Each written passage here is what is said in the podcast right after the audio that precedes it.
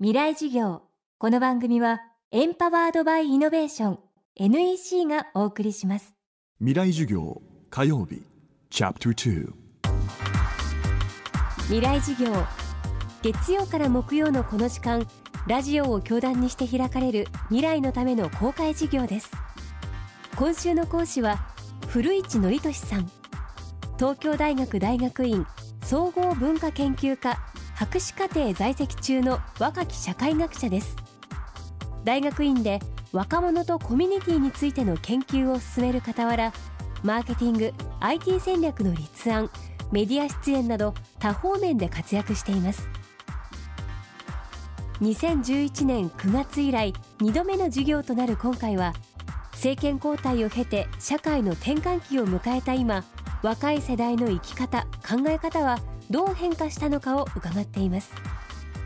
社会貢献ソーシャルビジネスへの関心を強めているという今の若い世代。古市さんは彼らの政治に対する関心度も高まっていると話します。未来事業2時間目。テーマは政治への関心度の裏表。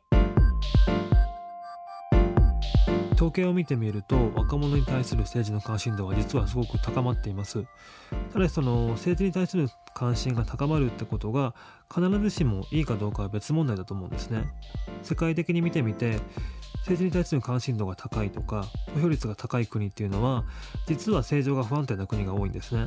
自分で何とかしないと社会が動かない国が動かない。だからどうしても政治に関わらざるを得ない。だからつまり日本の政治の関心度が高いってことは逆にその国の力が弱まってきて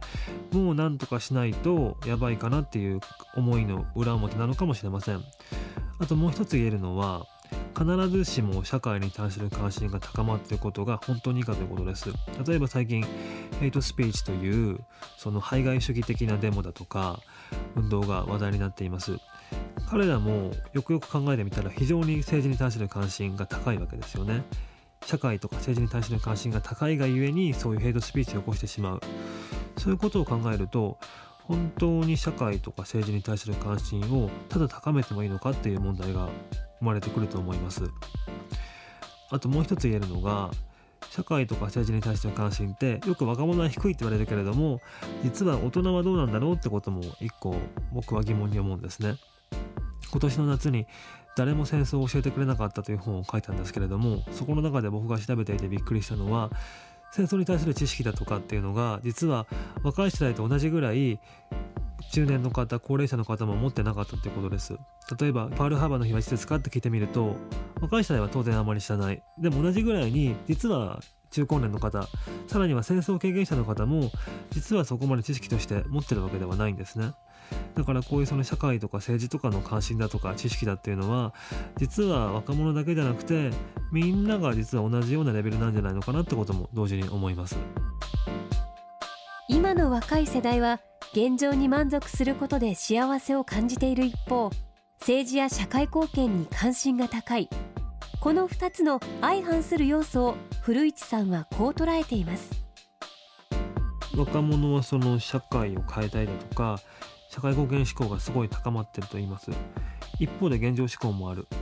これは一見矛盾する話なんですけれども実はあまり矛盾しないかなっていうふうにも思うんですね。どういうことかというとつまり社会をガラッと変えるとか自分が属していない社会だとか世界だとかってことを変えるよりもむしろ自分が属している社会自分が見えてる社会を変えたいって思いがこの統計には現れてると思うんです。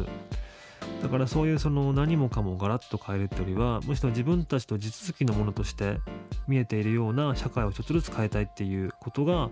この統計からは見えるかなと思います。ただよくその社会を変えるっていうとついつい若者の話になってしまうんですけれども実は社会を変えるべきなのは若者じゃなくて大人の方だと思うんですね。若い世代よりも大人高齢者の方がより強大な権力とか人脈とかお金とか経験を持っている。だとするならばどう考えても社会を変えやすいのは若者じゃなくて高齢者です。だからそういう若者と高齢者がうまく手を取り合って社会を変えていくってことが多分これからの現実的な方策なんじゃないかなってふうに僕は思います。未来事業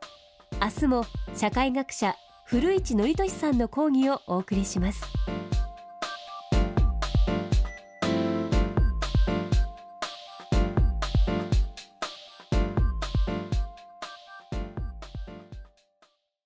なぜ宇宙を目指すのか。ある宇宙飛行士は言った。それは地球を見るためだ。宇宙から地球を観測し地球の今を知り未来へつなぐ。NEC は約60年にわたり培った宇宙技術で地球の未来を支えます。NEC 未来事業。この番組はエンパワードバイイノベーション NEC がお送りしました